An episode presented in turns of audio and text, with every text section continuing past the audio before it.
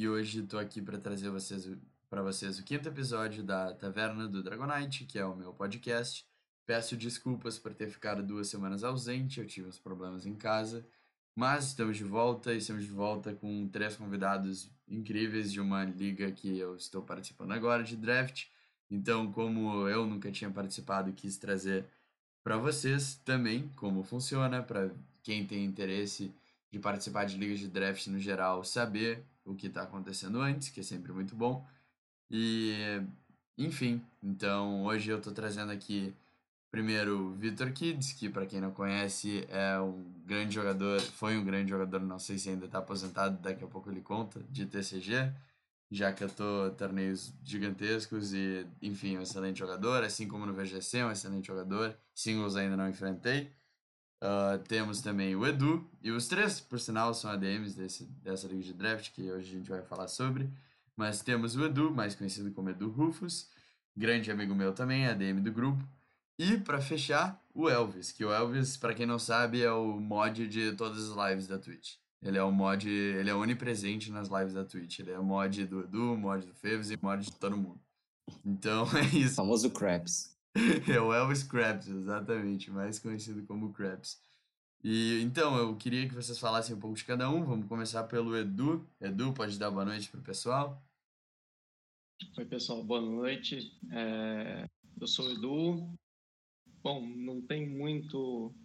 O pessoal não me conhece tão bem assim, não sou tão ativo em comunidade, principalmente aí VGC. fico mais focado aí nas próprias ligas draft, né? Não, não vou muito para outros formatos, não. Mas eu tenho. Eu já tenho aí uma, uma certa idade, né? Já, já passei dos 30 aí e jogo ligas draft, né? Pokémon competitivo há quase cinco anos, vai. Foi no final de 16 que eu comecei a, a me interessar a jogar por, nesse formato, que é o que eu mais gosto. Então, assim, jogo Pokémon desde a primeira geração. É a franquia que eu mais gosto, é a franquia que eu mais joguei em toda a minha vida e com certeza é uma diversão, é um, um entretenimento que eu, que eu foco bastante no meu tempo livre. É isso. Que falar, não? e, e para quem não sabe também, além de mim, eu descobri um cara que é muito fã do Dragonite, então isso foi muito bom. Porque. Ah, sim. Não tem muito. isso é importante. Isso é importante o pessoal saber. Dragonite, melhor dragão, não quero nem ouvir. Enfim. Com certeza. Bom, o nosso outro convidado aqui da foto está um pouquinho atrasado, mas já já deve estar tá aí. Então agora eu peço para o Kid se introduzir aí para o pessoal. E aí, pessoal, beleza? Basicamente, eu sou o contrário do Edu em tudo que ele falou. Uh... Eu já joguei de um pouquinho de tudo de Pokémon, então eu não sei nem por onde começar, mas uh... eu diferente do Edu, eu sou muito ativo, principalmente na comunidade de VGC, para falar muita besteira. E resultado importante de VGC? Nenhum, mas a gente está aí. Agora, em contrapartida, TCG, que eu não queria, eu fui muito bem. Uh, como ele falou, eu não lembro se ele falou, desculpa. É, eu já eu topei o último Latam que teve. Uh, mas eu meio que dei uma parada no TCG recentemente, por motivo de pandemia e preço de carta. Mas é isso. Eu, cara, eu mexo com Pokémon, eu, sei lá, desde os 4 anos de idade. Tipo, incansavelmente. Eu, diferente do Edu, sou bem mais novo, eu tenho 21. E, poxa, eu comecei competitivo final de XY.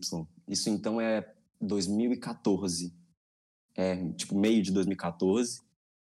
Só que eu só comecei a jogar draft em 2017, uh, ah, depois de ser convidado para um. E desde então, cara, é draft atrás de draft e virou até um costume. Eu fico até estranhando quando não tem draft. Isso aí. Bom, então, isso, isso do preço das cartas é realmente, eu imagino, tá tudo muito absurdo. Eu voltei a andar de skate agora, bem off-topic de Pokémon, mas as peças Aham. muito caras, assim, então simplesmente ah, absurdas para comprar. Falta matéria-prima, falta muita coisa. Eu imagino total ah, que deve estar acontecendo a mesma coisa com Pokémon. Então, enfim, sobre, agora um pouquinho sobre mim, para quem não me conhece, ah, sou o João, né? jo- Tenho 19, sou mais novo aqui da, do pessoal. Entrei pro VGC, eu jogo VGC e apenas VGC. Eu jogava singles quando era, quando tinha 12 anos, acho que até uns 14. E atualmente eu comecei a jogar agora, no, obviamente no Sword and Shield, mas comecei no, acho que ali por maio de 2020, isso. E recentemente tive meu primeiro contato com uma liga de draft, ah, e foi, tá sendo, né? Ainda não foi, mas tá sendo muito divertido, especialmente pelo papo que rola. Ah, as picks, é muito engraçado selecionar, é muito engraçado snipar uma pessoa, é horrível ser snipado. Mas, enfim, ah, eu tô gostando bastante da experiência e hoje eu queria falar sobre ela pra vocês. Então eu quero primeiro que o Edu responda, né? Porque aqui o Caio já tá, tá chamando de, de tiozão do churrasco, hein, Edu? Quero... Não, é, o, o, o Caio, o Caio tá brincando com perigo aqui, viu? Mano, e o pior é porque já teve esse tal churrasco do Edu. O pior é que já teve. Pior, e pior é isso, já teve. Quando acabar O a triste é que pandemia, eu não faz pude mais um. O dia que eu for, pandemia, você faz mais um, que tal? Já vou podemos, junto daí. Podemos. Podemos, claro. E, e aí, assim, a primeira pergunta, então, que eu tinha em mente, que é, é bem simples essa pergunta mesmo, mas eu sei que vai estimular bastante ah, o início da conversa. É, então, o que que mais gosta na Liga de Draft? Qual é a parte que vocês mais gostam e por quê? Começando pelo Edu. Eu acho que o que eu, o que eu mais gosto em liga de draft é que você cons ela você consegue colocar praticamente toda a Dex é, num torneio, né? Diferente da, da Smogon que você tem que quando você joga lá nas tiers, você fica bem limitado é, naquela tier que você está jogando, ou no, no, no VGC, que você acaba muito limitado ao meta do, do VGC da, daquela temporada, a Liga Draft, é, pelo sistema que, que você acaba usando, né? aquele sistema que cada Pokémon ele é selecionado por uma pessoa ou por duas em cada competição e é só aquela pessoa pode usar aquele Pokémon, então é, você acaba tendo que cada, selecionar Pokémons dos mais dos melhores aos piores. Então, e, e cada liga ela faz você tem que acabar draftando Pokémons ruins para poder pegar dos melhores também. Então, é, você vai acabar jogando com os Dragonites da vida, com, com os Metagross da vida, por aí vai. Mas você também, às vezes, vai ter que jogar com, com uma Butterfree, com uma, uma. Sei lá. Tem growth, Às tem vezes growth você pode. random. É, você pode pegar qualquer. Você tem, você tem toda a Dex à sua disposição, né? E às vezes o Pokémon é, não é útil em nenhum outro formato, ele acaba sendo muito útil naquele formato. É, Uhum. então, por, por exemplo, eu tava. Eu, eu tenho uma, uma batalha essa semana. é, que eu, que eu, no meu time eu tenho o Dottler. Então, cara, onde que você vai ver alguém usando Dottler na, na, nos outros formatos? Vai, e, e Dottler vai ser muito útil para mim no matchup. Então, é, é, é muito interessante. Isso que, que me atrai muito no formato. Aí, E outra coisa. Lullaby. E, só é, não, com certeza. E, e, outra coisa que, que eu gosto muito. Você sabe qual é o time do seu oponente. É, você tem lá, você sabe quais são os 11 pokémons. 11, 12, 10, vai depender de, de, de como que a, a liga tá dela. É, mas você não sabe quais são os seis. Então é, é muito divertido você tentar se preparar, né, para qual quais são os seis que o cara vai levar, você preparar aquele time para aquela semana.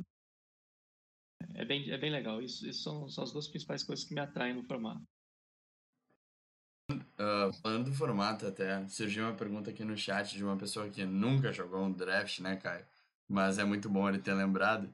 É, acho que pode explicar só para o pessoal por cima o que exatamente é uma liga de draft, porque acho que vai ter bastante gente que não sabe.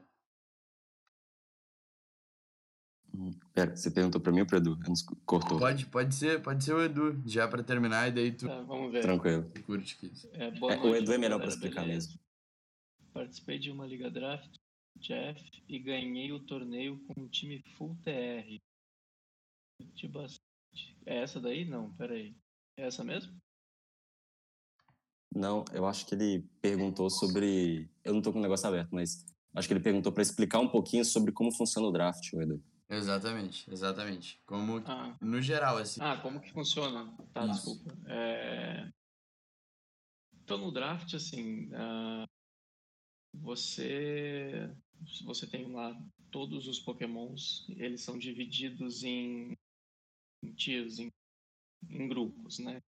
É, hoje o mais comum é que cada grupo cada grupo é atribuído um valor, né? E o, se cada jogador tem um, uma pontuação uma pontuação total que ela tem que distribuir entre 10 ou 11 pokémons. Então, por exemplo, na OpenBR nessa temporada, todos os, os jogadores tinham 85 pontos à sua disposição. Todos tinham que draftar 11 Pokémon. E as, e as, e as tiers e os Pokémons valiam de 17 pontos a 1 ponto. Então você tinha que draftar 11 Pokémon. Não podia passar dos 85. Podia ficar abaixo dos 85. Podia passar dos 85. É, e aí vai, você sorteia né, uma, uma ordem e vai, cada um vai escolhendo um atrás do, vai, vai escolhendo cada um na sua vez, fila, vai escolhendo um Pokémon. E você escolheu, por exemplo, a Lakazan, é, mas ninguém vai poder usar a Lakazan igual aconteceu até o final da temporada.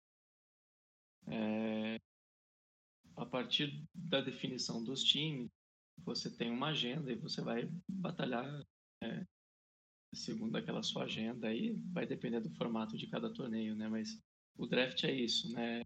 Para quem está acostumado aí com o, os formatos os formatos das ligas americanas, né, de, de esportes, você tem os jogadores que vêm da universidade, os times vão escolhendo, né, os jogadores, é, é mais ou menos o mesmo formato.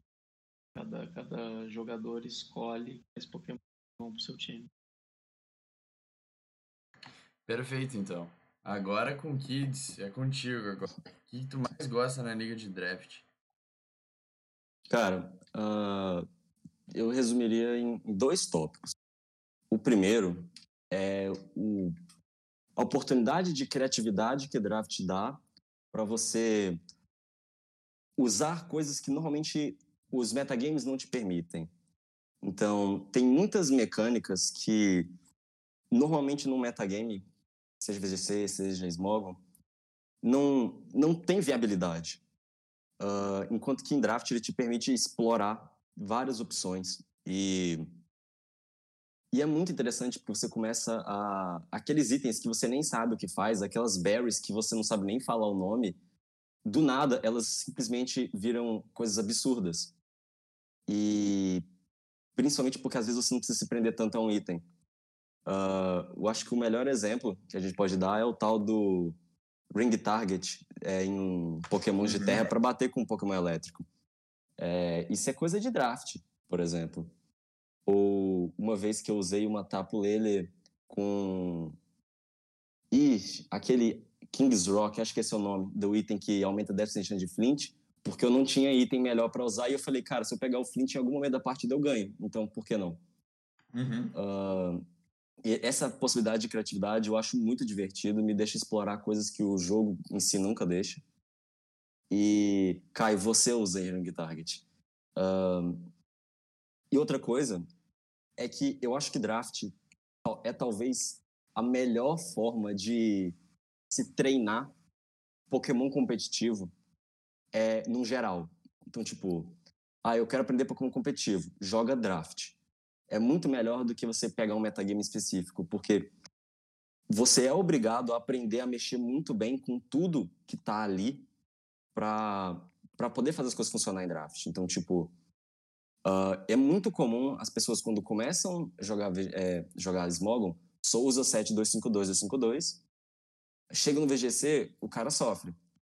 Por outro lado, no draft, você tem que. Você acaba levando-se a otimizar os seus sets. Então, você começa a aprender a. Cara, eu não preciso desse tanto de speed, eu posso. Eu sei exatamente para que eu quero speed.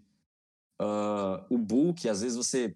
Você, você tem que aprender a mexer com o calculador de dano quando vai jogar draft, porque você tem que saber, olha, nesse matchup é muito importante que o meu Scizor é, Okaberry tanque um Flamethrower de um Hydreigon, sei lá. Aí, então, tipo, talvez eu tenha que investir um pouco em defesa especial. E você começa a perceber as diferenças que os pequenos detalhes vão fazendo na partida e você aprende muito com isso. Fora o fato de que, como isso que o Edu falou, de você saber o time do adversário, você começa a aprender modos diferentes de jogar com o que você tem. Então, você querendo ou não em draft, você aprende muito sobre win condition, por exemplo.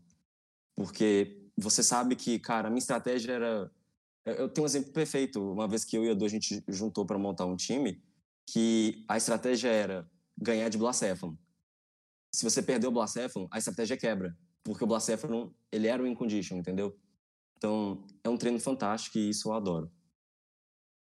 Sim, eu... é, e assim, é, só, só completando falando. Uhum, pode falar, pode falar. É, você precisa ser criativo. Se você Sim. não for criativo numa liga draft, você simplesmente não ganha ela. É, você nunca vai entrar numa liga draft e vai simplesmente apertar botão, pronto, ganhou. Você precisa é, surpreender os seus adversários. Sim. Se, se você não fizer isso, pode esquecer. Na, na segunda, terceira semana seus adversários mais assim aqueles que levam o torneio mais a sério eles já estão já estão já sabem qual é a sua estratégia é, eles vão é, montar o time deles para te para te anular então assim a, o grande segredo é você ser criativo e surpreender o adversário Sim, total. Eu concordo muito com vocês. Agora, eu, eu não sabia, nunca tive contato com liga de draft antes, então não fiz, mas acho que é muito bom para quem tá ouvindo agora e tá começando e pensa, eu, eu concordo muito com isso, porque eu tô tendo que aprender muito agora, e é muito de muita coisa diferente, assim. Então, exatamente o que o Kids falou, até a próxima, uma coisa que eu queria que o Kids comentasse, né? nem uma pergunta de tão especial que foi, pelo que eu fiquei sabendo, foi a Zap Cannon Togekiss.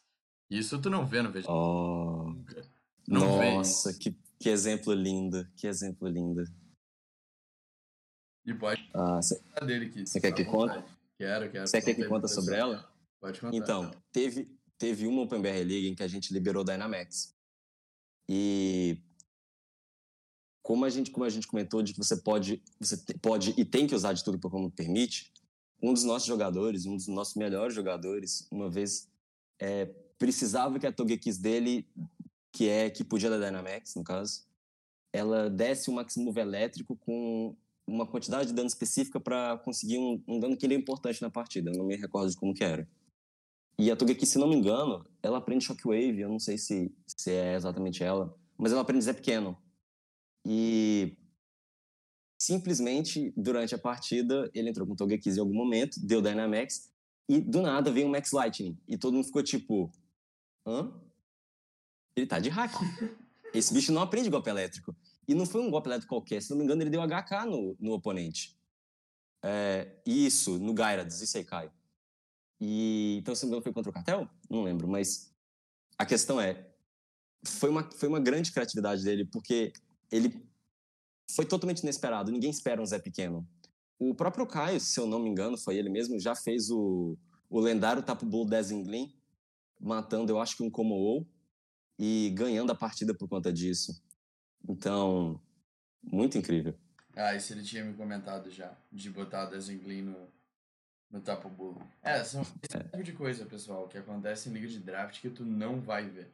Porque se tu entrar, por exemplo, no competitivo PGC, quando Togekiss estava em alta, era porque Dezinglin era Slash, fosse usar os dois stabs e alguma outra coisa como Yawn, Protect, qualquer outra coisa assim. Tu não vai esperar um Zé pequeno. Se tu é o Catel nesse momento e tu tá com teu Gyarados, tu pensa, ok, ele não vai fazer nada demais. E aí ele vai lá e eletrocuta, eletrocuta destrói Exato. o Gyarados. Então, isso é muito legal mesmo de Liga de Draft. É um negócio, assim, realmente sensacional. E eu tô até querendo saber desse Rocaberry Scizor aí, porque eu, eu draftei um Genesect dessa vez. Nunca usei esse Pokémon no competitivo, então outro exemplo. Eu nunca usei o Volabai no competitivo do meu time. Acho que o resto eu já, já usei, porque não foram muito fora do padrão. Mas, pelo amor de Deus, usar Volabai, velho, que é a pré-evolução do End Bus. Usar. Bom, Genesect é, é comum em singles, mas nunca usei. E, enfim, agora eu queria saber, assim, eu queria que vocês me contassem uma história, começando pelo Kids. Qual, que for a pior, qual foi a pior snipada que tu já tomou no draft? Para quem não sabe, Snipada é, por exemplo, assim, eu quero draftar o Groudon. E aí o Kids vai lá, uma pique antes, escolhe o Groudon eu não posso fazer. E como a gente falou, depende da liga de draft, mas na nossa era limite de duas pessoas ter o, o, o mesmo Pokémon. Então imagina tu, sei lá, fez uma estratégia em time de sol, já pegaram o Torco e no último segundo pega o Groudon também. Então, Kids, qual foi a pior snipada que tu já tomou? Cara, eu já joguei muito draft. Eu já passei muita raiva com o snipe de ter que mudar time. Mas essa última foi assim desesperador, porque foi um snipe que eu planejei todos os piques em cima daquele daquele daquele pique que foi snipado. E eu já tinha feito os piques que só funcionariam se eu conseguisse o Pokémon e eu não consegui. E eu não sei nem como eu vou lidar com isso daqui para frente no draft, mas vou dar um jeito que foi, olha só, o Genesetic, esse mesmo que você falou. a, história, a história que, para quem não sabe, nesse draft a gente podia pegar dois pokémons.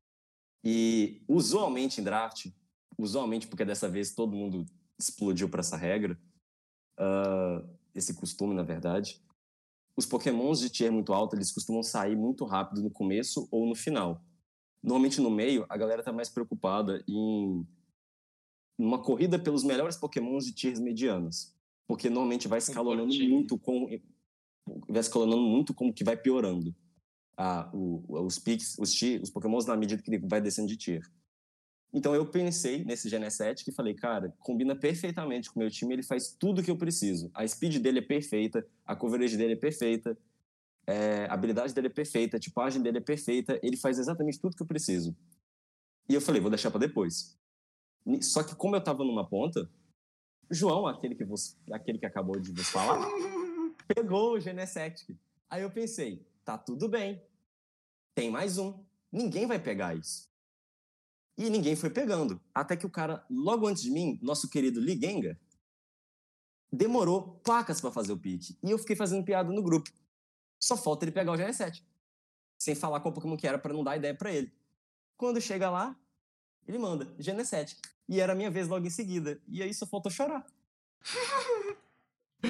aí eu peguei o Scizor com a cara brava, porque o Scizor não fazia nada do que eu precisava, exceto o fato de ele ser é, Steel Bug. E falei, é isso aí, galera. Vou ter que, vou ter que me virar. Exatamente, Dragon X é, 1993. É exatamente por isso que eu precisava dele.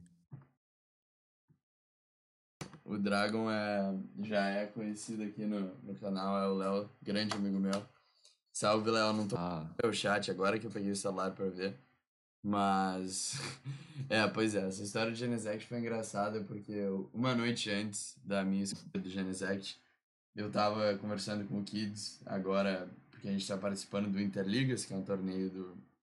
que Interligas, o nome é autoexplicativo, mas no sentido é de que a gente está jogando com ligas, a gente está participando pela Liga de São Paulo, mesmo os dois não sendo de São Paulo. A gente está jogando pela Liga de São Paulo e tem liga uh, tem de, do pessoal do Pará, que tem, já trouxe eles aqui, o primeiro episódio foi com eles. Tem outra liga em São Paulo, tem um pessoal em Campinas, tem, tem muita gente realmente assim que participando. E eu e o Kids, uma noite antes, a gente estava treinando e ele me falou exatamente essas palavras que ele acabou de falar. Ele falou para mim, João, normalmente as pessoas não pegam S no meio do draft. Não vai acontecer, não precisa pegar agora. Fica tranquilo. E eu falei, não, beleza. e aí o Raul, que é outra pessoa que provavelmente eh, daqui a pouquinho vai estar aqui no podcast também, no, em algum próximo episódio, grande amigo meu também, falou, falou, pro, falou pro Kids, não, as, as pessoas pegam. E o que aconteceu foi o seguinte, o Caio, que tá aí no chat, a gente tinha planejado um time e o Genesect encaixava nesse time. Então, quando a gente viu isso, ele falou assim, pô, acho que pega de uma vez, porque eu já tinha pego o Groudon do meu time, eu queria um time só, então eu peguei Groudon, peguei o Venossauro, e eu falei, pô, agora então eu vou eu vou pegar o meu outro Tier S, que é o Genesect, que é o único que fazia sentido. E, mas o que tinha falado, não, não pega agora, não sei o quê. E acabei que pegando, porque os outros picks eu achei que ninguém ia pegar e ninguém pegou mesmo. E foi muito engraçado porque eu não sabia, eu não tinha ideia que o Kids queria o Genesect. Então isso é muito engraçado de quem snipa, uh, não. Porque eu, por exemplo, não snipei o Kids porque eu sabia que ele ia pegar o Genesect. Foi totalmente ao acaso e acabei estragando a estratégia dele. E ainda vou enfrentar ele com o Genesect. Eu quero só ver esse matchup de Genesect e Caesar aí. Mas. Sim. Não, não foi só isso. O pior é que foi um coluio de, de youtubers. Porque enquanto o Caio te deu a ideia de Genesect, quem deu a ideia de Genesect pro, pro Ligenga foi o Berttar. Então eu, eu senti uma marcação assim da, das pessoas do audiovisual contra mim, entende? Entendi, entendi, faz sentido. E, e, e, e, o mais triste é que o Ligenga pegou três pokémons metálicos. Então ficou tipo assim. Foi só sobrando, foi só pra me deixar triste, entende? O, o Ligenga leu minha mente e falou: ele quer o Genesect, eu vou pegar o Genesect. Isso aí. Na minha, na minha cabeça foi assim que aconteceu. Olha, eu. É, mas, é, mas eu achei, eu achei que Genesect ele demorou para ficar disponível. Demorou, demorou demais. Muito. Eu achei muito que ele ia mesmo. ficar disponível na terceira rodada. Eu, na verdade, eu só não peguei ele na primeira porque eu tinha esquecido. Eu, eu tava pensando em. Eu tava pensando em outras coisas, de pegar outro tier S, aí no meio do caminho eu desisti. Aí quando desisti, eu falei, cara, agora já vale mais a pena deixar ele pro final. É. Ou não. Ou no caso, não, né? Ou no caso, não. Enfim, Edu, qual foi a tua pior snipada em todos esses drafts aí? É, cara, minha. Logo depois da, da primeira Open BR, que eu venci com Dragonite, Cresselia, Scizor. Eu tava falando, esses Pokémon são sensacionais da Liga Draft. Pela santa ignorância, Dragonite é realmente um Pokémon. É, é o melhor Pokémon do jogo, uma... né? Eu não entendo como é que ele não é, o me... é, é o melhor Pokémon do jogo, é o melhor Pokémon. Dispara. Eu fui para uma, eu fui para uma liga, fui, fui jogar uma liga gringa. Aí eu falei, bom, vou, vou começar com Dragonite. Não quero nem saber. Não vou nem tentar outro. Aí eu falei, eu, assim, já, já, já, já tinha acompanhado Dragonite não é Pokémon pra primeiro round, assim, top 3, top... a galera não escolhe. Sim. Ainda mais que tava caro. Aí eu falei, bom, eu sou o terceiro, tá beleza. É primeiro primeiro primeiro cara que escolheu escolheu o Dragonite. Eu falei, não, não é possível. De primeira pick, primeira pick do draft. Primeira pick, overall. Foi lá e Dragonite. Meu Deus. Possível. Aí você foi e pegou o Salamense, que era uma opção bem melhor. Não. Não existe Entendi. É, aí, aí eu virei e falei, não, ok, né? Tá bom. Vamos na Crescélia. Vamos na Crescélia. É,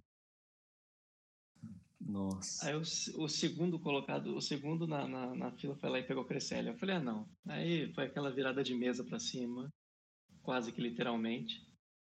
E aí eu, sei lá, o que, eu peguei na, na sequência e, e segue o jogo. Mas eu fiquei muito, muito. Eu falei, não, não é possível. Os dois pokémons que eu queria não são Pokémon mainstream de primeiro round de liga. Os caras me escolhem os dois. Eu falei, não, não é possível. Aí, eu fiquei chateado, de um mas Pokémon? segue o jogo. né? Oi? Tinha limite de uma pessoa poder só escolher, tipo, uma pessoa só podia ter o Dragonite, por exemplo. Esse é o comum, João. Esse ah, é esse é comum. comum? É, é. A gente também faria isso. é, a gente quase foi para uma, uma, uma opção de duas, de du- dois drafts separados e cada em cada um, cada um escolhe um está disponível uma vez. A gente só não foi porque a gente estava agora na OpenBR, né? Porque a gente estava com um número ímpar de, Uhum. de jogadores. Só por causa disso. Ah, entendi, faz assim. Mas esse, é- esse é o comum, tá? É, o Pokémon só poder ser escolhido uma vez no, no draft. No draft. Desculpa, no draft que tá rolando. Sim, faz sentido. É, mas se sniparam o Dragonite, deve ter, deve ter doído demais, tá louco. Dói, dói. Mas. ah, eu vou. Aqui, eu acho que o Elvis. Espera aí, um segundo. Eu acho que o Elvis tá, Sim. tá vivo. O... Isso, ele apareceu. Enquanto isso, me pediram para explicar a história Pode do explicar. Rupa. Isso, Eu vou explicar rapidamente que, normalmente, é, as pessoas que vão criar as tier, as tier lists nos drafts é, costumam ser quem organiza. E ou, às, às vezes as pessoas pegam de outros lugares e tudo mais. Nós, especificamente, gostamos de pegar, de criar as tier lists nós mesmos e nós revisamos. Porém, a OpenBR League ela tem uma cláusula muito específica chamada cláusula Caio Romanini conhecida como tudo que o Kai usa demais a gente começa a tentar dificultar para ele pegar, para ele parar de repetir o mesmo Pokémon todo o draft, entendeu? E uma das, Cláusula, uma Caio. das uma das situações foi um draft em que a gente deixou alguns Pokémons mais baratos que a gente deveria, dentre eles o Rupão Bound. E o Caio conseguiu fazer um combo em que ele simplesmente draftou praticamente só Pokémons bons. E o mais assustador na época foi o tal do Rupan Bound. Porque ele saiu muito barato para quão bom ele foi pro Caio. Ah, o famoso. Ah, inclusive quando a gente tá da dezembro de Sets Inesperados, o lendário ZLI Switch do Caio, que eu simplesmente olhei e eu não sei como meu computador saiu inteiro da raiva que eu passei dali. Mas aí, no caso, ele está falando que a gente baniu ele pra tier máxima que o motivo era único, único e simplesmente a gente não quer ninguém usando ele. Só isso. Depois a gente voltou pro normal. Mas isso não é como liga de draft, a gente fez isso só pra sacanear o Caio mesmo. Respondido? Respondido e merecido essa cláusula, hein, Caio? Não... Exato, Exatamente. exato. Tem cláusula que tem que fazer mesmo. É isso aí, essa é a minha opinião. Aí, ó, esse responde. Bom, agora que tá aqui, eu queria apresentar pra vocês, então eu queria que ele se introduzisse, Elvis. Como é que tu tá? Chegou por último. O protagonista sempre chega por último. Claro, o protagonista chega para salvar a pátria, né? Salve, galera. Sou o Elvis aqui, o ADM também da OpenBR League, moderador aqui do canal também, de vez em quando aparece. Ah, E o ADM favorito de toda a comunidade ADM é... favorito com, com toda a ADM comunidade. é onipresente, né? Dois pontos, associação de puxa-saquismo do Elvis para manter cargo político. Melhor, mo- melhor moderador da Twitch também, já, já virou, virou isso também. É exatamente o, o famoso ditador aqui da, da- da- do torneio, né? Que Se eu não aprovo a regra, não, não, não, não, não- não funciona. É isso. Se eu não falar que pode, não, não pode. É isso. Coisa boa, coisa boa. O cara que tem 50% mais um dos votos para todas as decisões. É, é ah, não, mano, não vai fazer explicar isso, não. Vamos lá, Não, Não não vai isso, não. Não, não, agora, explicar agora isso, vai não. ter que contar. Ah, Agora vai ter Não, que não, contar. não. Eu não sei disso. Eu só queria dizer que eu sou muito bom em matemática, então eu tenho certeza de tudo que eu falo. Eu não vou explicar essa história. Vocês, que, vocês que lutem. Tá, isso fica para um, pra um outro podcast, talvez. abafa, Então tá. abafa. É, melhor. Senão a gente Então vai ficar tá. meia hora só falando disso. Ou, ou no final do podcast a gente fala. Pode ser. Então fechou. Mas, bom, então é isso. O Elvis é onipresente na Twitch. Toda live que tu for ver de um top player, tirando os amigos dele, que no caso sou eu, que não sou top player, mas é amigo do, Ca- do Elvis. E aqui eu me confundi aqui porque o Caio acabou de mandar boatos no chat, já mandou 50 vezes boatos. E eu, eu sei o que, que é, mas já já vocês explicam pro pessoal. Mas enfim, Me... é é onipresente aqui na Twitch. Se tu vê uma live boa, é o Elvis que tá sendo um mod. É exatamente isso que eu tenho a dizer. E enfim, Elvis, eu queria te perguntar uma coisinha aqui que eu perguntei já pro, pro, pro, pros guris aqui, que é o seguinte. ah, o que, que tu mais gosta na liga de draft? E qual foi a tua pior snipada? Qual foi a, que tu, a pior snipada que tu mais sofreu, no caso? Puder falar um pouco Ah. dessas duas coisas. Ah, o que eu mais gosto é a diversidade que, o- que o draft traz, porque você consegue.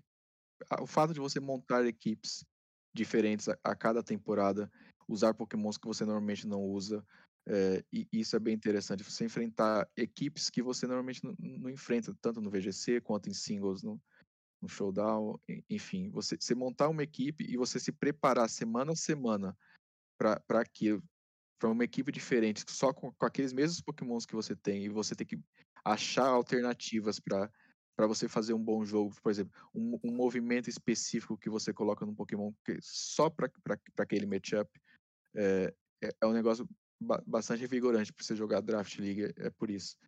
Essa diversidade, essa coisa que você poder escolher de diferentes Pokémons, é, diferentes movesets, você trabalhar semana a semana para enfrentar diferentes oponentes com diferentes estilos de jogo é, é muito bacana. E a Uhum. pior snipada que eu tomei, cara, eu acho que foi ahn, quando, acho que na terceira temporada, se eu não me engano, que eu queria muito, muito, muito usar o Marshadow. Tipo, ele Uhum. ia ser o meu primeiro pick. E, e eu, eu acho que era o oitavo para fazer pique. E, e ele saiu, acho que no terceiro. Eu, eu chorei ali. Tipo, eu falei, não acredito, velho. Eu, eu fiquei quietinho, porque é, é, é o Pokémon mascote do, do, do meu time, né? Uhum. E eu falei, pelo menos uma vez, eu quero usar pelo menos o Marshadow pelo menos uma única vez. Vai ser nessa temporada. E aí, logo no terceiro pique ele já saiu. Eu falei, putz, ca- acabou com tudo. Aí eu tive que trocar todo o, o projeto que eu, que eu tinha e, e- e fazer novos picks. E curiosamente foi uma das minhas melhores temporadas foi essa depois que eu, que eu tomei esse snipe. Então até que não foi tão ruim. kids. Olha aí, kids. Foi, foi- foi até bom no fim, fim das contas. Sim. Eu lembro, desse, eu lembro dessa, dessa liga. Ah, Eu também. Essa foi, foi muito boa. Foi, Inclusive, já que o senhor Caio Romanini está zoando, eu queria dizer que o Elvis, nosso incrível Elvis, foi a primeira pessoa na OpenBR, na história do OpenBR, a ganhar do Caio. Aí, ó. Muito bom, E é- muito bom. Tá Não gravado só pra isso. história aí. não só isso, eu ganhei duas vezes na mesma temporada. É verdade. Olha aí, Caio. Ei. Na Porque fase em, é- grupo- porque em dobro é mais gostoso mesmo. na fase de grupos e ainda depois na, na eliminatória. Exato. Inclusive tá no canal dele. Se alguém quiser assistir a, a partida, tá, Exato, bem lembrado, bem Oh. tá lembrado. lá no canal dele. Muito bom. Bem lembrado, bem lembrado. Pra quem ah, tá assistindo aqui também e vai tá ouvindo o podcast, se quiserem ver essas batalhas, tem bastante no canal do Caio, Phantom Pumpkin, e vocês vão ver que o nome dos dos times são muito divertidos. O, o do Elvis eu, eu gosto muito, que é, é Marshadow de Assis, né? Exato, Machado de Assis. Muito eu, adoro, bom. eu adoro esse nome. Eu adoro Muito esse bom mesmo. Como é que é o de vocês, Kids e Edu?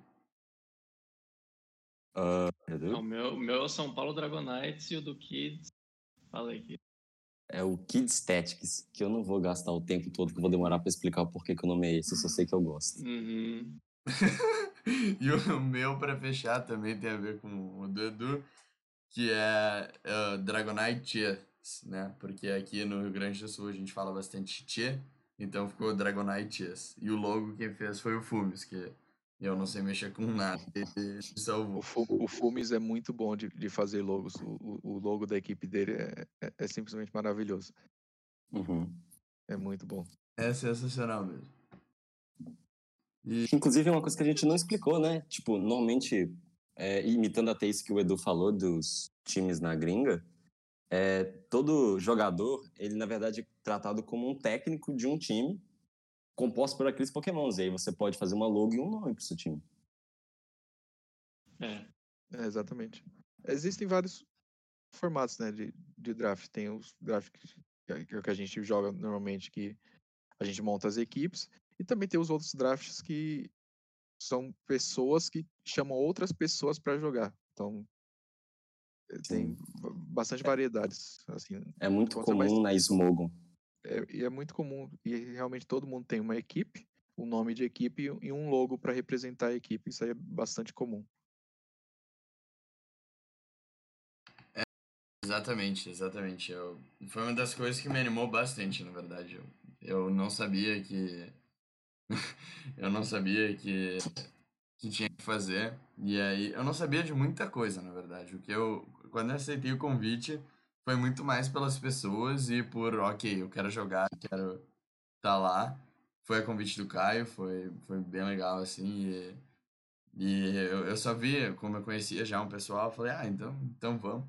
Mas foi uma das coisas que eu mais gostei até agora também. Mas não, não adianta, me sentir um general manager da NBA ou da NFL foi, foi sensacional, selecionando os piques. E, parecia, tipo, era muito engraçado, tipo, a equipe do Dragonite seleciona. Tipo isso, essa vibe, assim, é muito legal. E, é, sim. Espera bom, só até, até chegar a galerinha que faz os, os, os super textos para as trocas. Que aí, que aí você é... vai ver como, é. como, como, como, é legal. É verdade, ainda não teve nenhum. Ainda, ainda não, não, não ocorreu. Não quando, quando chegar a galerinha boa do, dos textos de troca, você vai ver como, como que é interessante. Eu só quero ver, deve ser muito engraçado.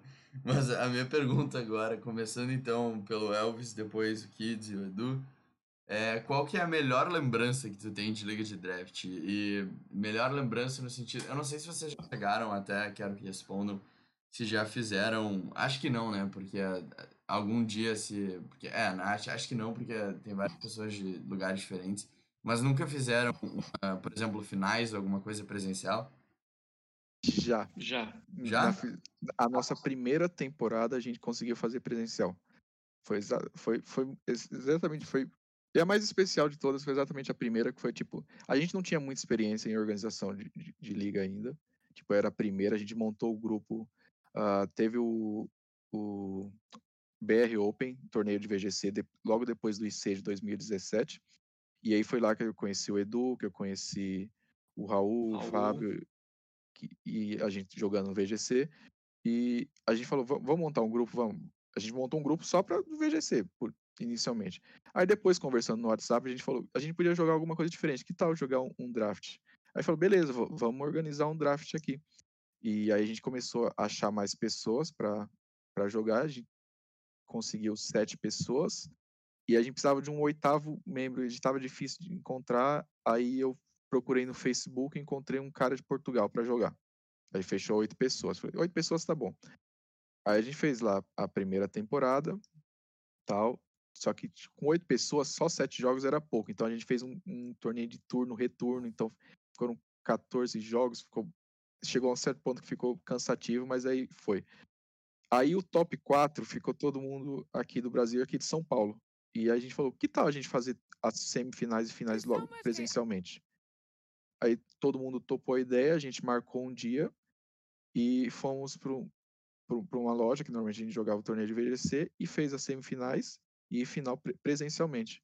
Então foi bem bacana aquele torneio. O, o Edu acabou ganhando a, a, final num jogo extremamente longo na final, extremamente longo, contra uma, uma Cresselia e um, e um Necrozma que recuperando vida e, E, e, e nossa, foi, foi, foi um negócio muito longo. É Quase o melhor estilo. Caio Romanini, então.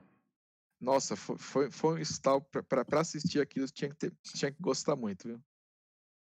Então, pra mim, acho que a melhor lembrança foi ex- exatamente essa primeira temporada que foi que a gente conseguiu fazer presencialmente a final. Ó, Depois disso, obviamente, não deu mais, porque aí chegou, veio o Kids, veio mais gente de fora, então aí não, não tem mais condições de, de acontecer isso, a não ser que os finalistas sejam todo mundo aqui perto, aí dá, dá para fazer.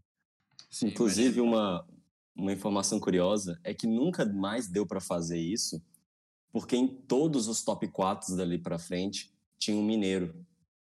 Não, Sim, E... sim. Todos os top 4 dali pra frente tinha um mineiro, você pode olhar. Então não dava pra fazer a final. Uma pena, mas a primeira temporada foi bastante especial por causa disso. Porque a gente conseguiu até fazer presencialmente. Então, acho que é uma das melhores lembranças de draft foi essa, com certeza. E com vocês agora, Kids e Edu. Kids, agora, já que já tava falando, qual é a tua melhor lembrança de draft? Poxa, cara, são tantas partidas, eu confesso que eu não vou saber lembrar uma específica, mas eu, sem dúvida, ah, poxa, é muito complicado, porque já foram tantos drafts e eu não. A maioria eu sempre acabava morrendo na praia, mas. Ah, nossa, eu não vou lembrar, mas eu sei que já tive tantas partidas que eu achei tão incríveis que. Eu vou comentar uma, eu não acho que deve ser a melhor, mas é uma que eu me lembro muito. Hum. Deu. Eu joguei, eu acho que foi a quarta temporada do OpenBR, que a última rodada eu joguei contra o Elvis. E o meu time era uma grande gambiarra. Uma grande gambiarra. E o time do Elvis era maravilhoso contra o meu. Eu joguei contra o Elvis, eu fui destruído. Aí eu falei, tá, é só eu torcer para não jogar mais contra o Elvis. Porque eu mesmo tendo perdido, eu ainda estava classificando, assim como o Elvis. Quando eu peguei para ver, o, o pareamento bateu certinho para que na rodada seguinte, do primeira partida do Top Cut, fosse eu e o Elvis. E eu pensei, ah, que ótimo, vou perder duas vezes por Elvis seguida. E eu tive que inventar uma gambiarra tão fenomenal para fazer funcionar, em que eu vi que na porrada eu não ganhava. Então eu montei um time cheio de meme para tentar, com Final Gambit, com um monte de bagunça, para tentar ganhar do, do Elvis usando Perish Song no Mega Gengar. Então eu saí matando os pokémons dele todo no Perish Song, porque era o único jeito que eu tinha para ganhar. E eu não sei nem como, como que, como, mas funcionou. E, nossa, nunca eu tive tão uma sensação de caramba, que incrível. Como que eu consegui fazer isso? Ah, isso é muito bom. E isso volta na parte da diversidade de... que vocês comentaram. De sim. procurar o extremo e ir numa coisa totalmente nova. E isso é muito, muito legal de ouvir mesmo. Exatamente. Elvis, tu Draft. lembra disso? Eu, eu lembro, eu lembro des- dessas duas partidas, especificamente. A primeira, realmente, eu ganhei bem tranquilo. E a segunda, o Kids se preparou muito bem. Que eu fui com uma preparação quase a mesma. Eu mudei algumas coisinhas porque eu sabia que o Kids ia mudar. Mas ele veio bem preparado e foi bem merecido a vitória dele. É incontestável. sim. Sim. E, É, é, pois é, o Kids é bem dessas de se preparar, né? Agora no Interligas, eu tô vendo nos, Não. tô vendo nos bastidores. Só isso que eu tenho a dizer. Mas, Edu, e contigo? Qual a tua melhor lembrança de draft? Sei que tu já jogou um monte aí, mas alguma das melhores, assim. cara, é... A, Edu a lembrar, eu melhor tenho uma sugestão. é- Não, a melhor. Eu vou falar duas aqui. Mas a, a melhor Tranquilo. não tem nem comparação. É a mesma do Elvis, que são as finais da primeira, da primeira OpenBR. Foi muito legal. Assim, tirando, a- tirando a parte da, da, da parte maçante da, da final, que eu precisava ter dropado o ataque especial do, do Necrozma para entrar com o Keldeo e, e não tomar one hit KO e ganhar a partida. É, Foi muito gostoso a gente não, não foi não, não fomos só os quatro, né? Foi tipo a galera que tava jogando foi. Sim, sim. Basicamente Foi- todo foi- mundo que, que jogou a liga foi pro torneio, exceção, obviamente, do nosso amigo de Portugal. Mas É, exato. todo mundo, Foi- todo foi- mundo foi lá pra, pra assistir. Então foi, foi bacana. É, puta, foi, foi legal demais, assim, sabe? E, e era assim, era tudo muito novo pra gente, sabe? Então. Foi, foi, muito, foi muito divertido. Foi, foi com certeza a lembrança mais, mais gostosa que eu tenho. E a segunda, que é bem recente, foi a minha partida com Kids na, Nossa. Na verdade, foram duas partidas que eu fiz com Kids numa mesma noite, uma atrás da outra. Aham. Uma pela OpenBR e uma pela, pela GPL. Da OpenBR, o matchup, na minha opinião, me favorecia. O Kids foi lá e ganhou. Na GPL, o, o matchup era muito, muito a favor do Kids. Era um negócio assim absurdo. Tinha que acontecer umas E- coisas muito absurdas pra eu, pra eu perder, basicamente. Tinha, tinha. E, e no e assim, e o Kids ganhou a primeira partida. É, e na segunda ficou que, é, que era que era uma partida de doubles. A primeira era uma de e, e na de e na de doubles é, ficou a seguinte situação: meu Kyogre contra Ferrotorn, Tapucoco e um Gastrodon do Kids. E eu venci aquela partida. E assim, terminou a partida. Sério? Sério. Eu, eu- assim, eu falei, não, não é possível. Esse- Impossível, impossível. Assim, Esse replay é tem- épico, de, de verdade. É Esse épico. replay é épico. Eu assisti, eu, eu, eu não acreditei no que eu vi. Eu juro que eu não acreditei no que eu vi. Ué, Tipo- eu também não tô acreditando. Como é que o. Era só o Caio? Eu, Isso que eu não entendia. só o Kyogre. Era só o Contra Kyogre. um Gastrodon, Ferrotorn e Tapucoco. Sim. isso, exatamente. Meu Deus. o, o Kyogre conseguiu. Tipo assim, eu dei uma porrada, eu acho que com o Tapucoco, ele conseguiu vencer o Kyogre. Não, o Tapucoco caiu depois de conseguir bater um pouquinho.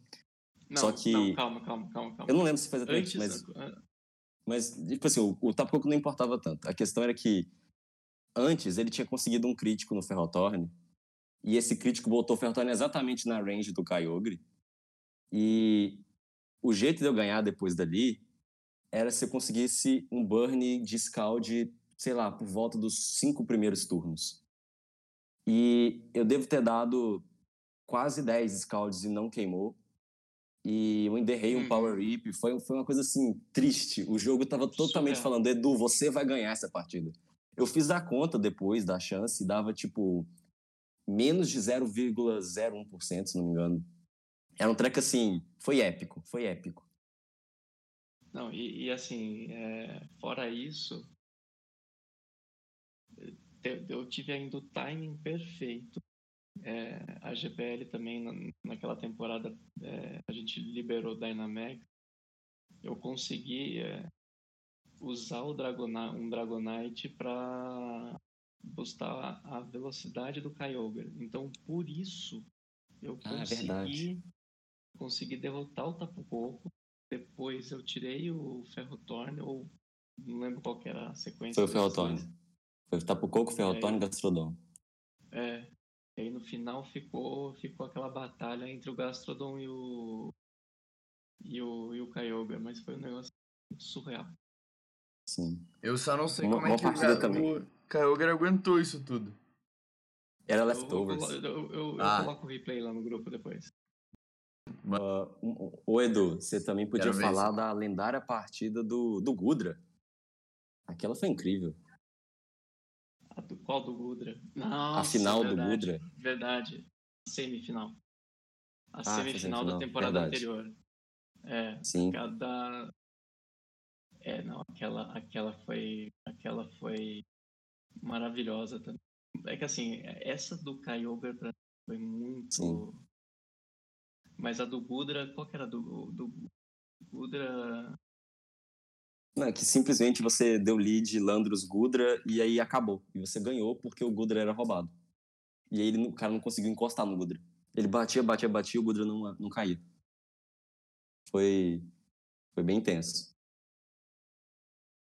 Não, mas, mas teve, A gente teve algum. Eu, eu tomei alguns revés no, na partida e no final ainda ficou o Gudra tendo que, que aguentar porrada de, de Tornados e Amungus, ele aguentando. E o, e o Tornados em Dynamax e o Gudra não. E o Gudra aguentou e ainda derrotou os dois, ele sozinho.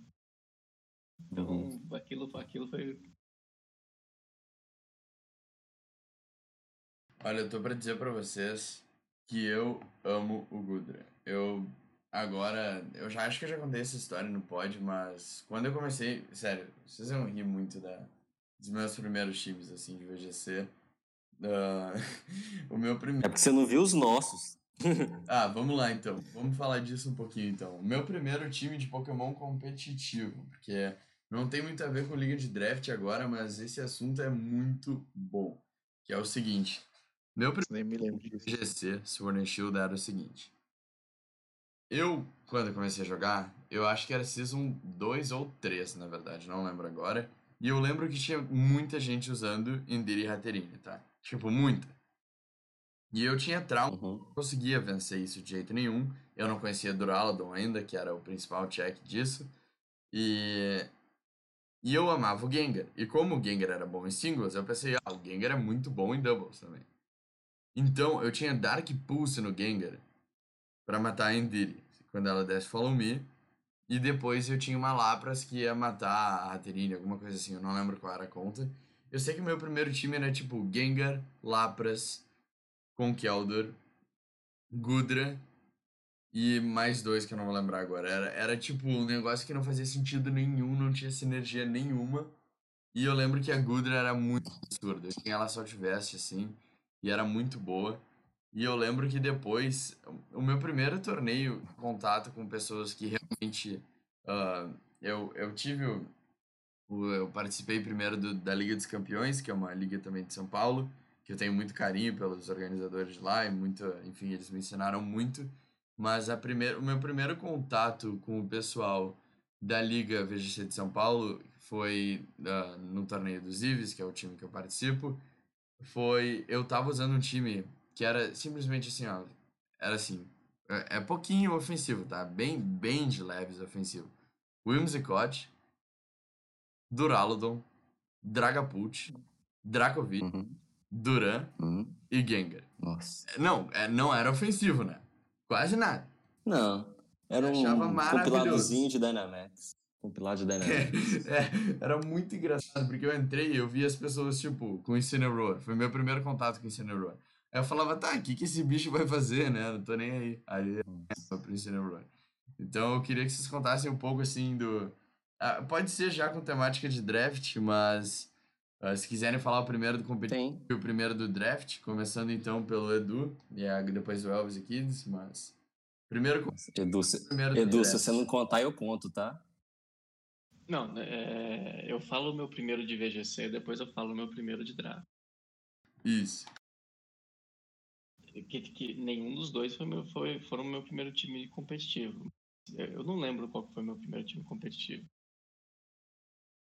O meu, o meu primeiro time de competi competitivo de VGC foi em 2018. Foi, não, foi na, hum. na BR Open, que eu fui com, com um time de Tapulele e Edu, Edu. Não, Edu não, vai esconder as origens, Edu. Competitivo. O que não, eu Edu, fui no primeiro... IC de 2017 não era competitivo. Era não, não importa. Bizarro. Você foi para uma Você te incinerou em 2017. Não. eu tô querendo saber foi... desse time. Tô querendo saber desse. Não, não esconda, Em 2017 Eduardo. foi a primeira vez que eu, que eu fui jogar VGC. Eu então. descobri que tinha que tinha que ia, ia ter um torneio internacional. Falei, puta, vamos lá jogar. Eu não tinha o menor conhecimento de, de VGC. Mas é, você levou um time, então é jogado... é competitivo. Levei, levei, levei. Tinha, obviamente, tinha Dragonite. óbvio, óbvio. Deus. Óbvio, óbvio. É, tinha. Eu acho que tinha Tapo Bolo. Eu Você acho vai que fazer o tinha a Lantern. 310. Eu acho que tinha Lantern. Tinha, mas é claro que tinha um Lantern. Tinha um Lantern. Tinha. Incineroar. Incineroar com Outrage. Isso. Incineroar Só- com Outrage. Calma, Detalhe, só pra não- constar. Não tinha Intimidate na época. Exato. Isso. Era Blaze e Outrage. Exato. Exato. Aí que é bom, aí que é bom. É. Esses modinhos aí usando Intimidate, Fake Out, Porting Shot, isso aí é nada a ver. É, não. Nem tinha para shot na época. É, o pessoal, pessoal, o pessoal é muito modinha, exatamente. É, e eu juro pra você que eu não lembro quais eram os últimos dois. Também não. Agora, de, de draft, é tudo. o primeiro, o, o, o, o primeiro de draft é o time campeão da primeira, da primeira Open BR, que é Dragonite, Cresselia, Keldeo, Roserade, Scizor, o Mega, né? O Mega C. Registeel, Kindra, Entei, Deoxys Speed e a Togekiss. Esse era o Monstro. primeiro time. Não, tem Dragonite. Nossa. É. O Edu, seu time parece com o meu time atual. Cara, mas é, tinha dois Steels, tinha dois Psychic Types, tinha dois é, Flying Types, tinha dois Waters, e, cara, levei. Impressionante. Eu vou. Perfeito. É liga de draft. É, Eu se chegar. é não, o meu, o meu grupo, pelo amor de Deus, os caras pra ter que passar eles, né? Eu já fiquei com o Samuel e com o Luciano logo de cara no grupo. E. Enfim, eu, eu vou ter um Lullaby, velho. Se eu chegar em algum lugar longe com o Lullaby, vai ser monstro. Não, Cara, não, mas Lullaby, não Lullaby menospreze é, o bom, cara. Lullaby é bom. bom. cara. Se você não tiver no coffee, se você não conseguir tirar o Evil Light dele, você tá ferrado. Ele é Não só mesmo. isso, a utilidade dele também. Ele é bom mesmo, tipo, eu realmente não achei que ele era bom. Não, ele é Não, bom. Lullaby ele é bom. Eu vou ele te é falar útil. Ele é útil. Ah, que o Lullaby estava no meu primeiro time competitivo. Não de Sério? Mas o Lullaby estava no meu primeiro time competitivo, que foi de E Little Cup. depois evoluiu. E depois evoluiu, né? Depois, depois usou evoluiu. 22. Exatamente. É, agora, continuando aqui. Pode É, meu primeiro time competitivo foi de Little Cup, na verdade. A primeira, primeira partida de tudo, eu falei, vou jogar Little Cup porque parece ser interessante. E aí eu montei um time com Abra, é, foi na sexta geração, isso, já com Omega Ruby e Alpha Safari. Com Abra, é, Timbur, Mienfo, é, Ferrocid, Fungus e Ivulabi. Esse era, esses eram os meus seis. Eu fui lá, montei, fiz um os spreads lá, que não, não- é grande coisa, porque quase não, não altera status quando você mexe no- no- nos EVs e tudo mais. E, e- e fui pra cima. E, tipo, a minha primeira partida foi contra um cara que já jogava LC há bastante tempo. Foi até num, num torneio, num grupo do Facebook, num torneio que tinha lá. E eu só não ganhei porque o meu Timbur tava dormindo. Tipo, na minha primeira partida da vida competitiva, jogando um formato que eu nunca tinha jogado antes, eu só não ganhei porque meu Timbur tava dormindo. Tipo, aí eu falei, caramba, até que o time, o time funcionou muito bem, muito bem. E aí depois continuei jogando outras coisas tal, até eu começar no VGC em 2017, depois do, do International que teve aqui no Brasil. E aí, meu primeiro time, eu ne- nem lembro o que, que é, porque eu não quero lembrar que era muito ruim. Tipo, muito ruim. Tinha, eu só lembro que tinha Feromosa, Arcanine, tinha. Até Eu tava- então, top tier. Tava com a, com a Mandibus. Eu sei, mas tipo, o, o- não tinha sinergia nenhuma o time, sabe? Tipo, eu, eu fiz um catado de seis bichos aí, coloquei, falei, eu acho que isso vai funcionar. Não funcionou, obviamente. E aí, tanto, tanto é que a gente, eu fiquei, fiquei com a galera da, da turma do fundão lá no torneio, porque, tipo, quem tá perdendo praticamente todas as, as partidas. Mas isso aí não, não vem ao caso. E depois disso eu troquei o time, fui para um, um time mais consistente um pouquinho. Foi quando eu comecei, comecei a melhorar no, no VGC, no VGC 17. Até enfrentei o Kids, foi quando eu conheci o Kids que eu fui enfrentando ele num, num torneio de VGC.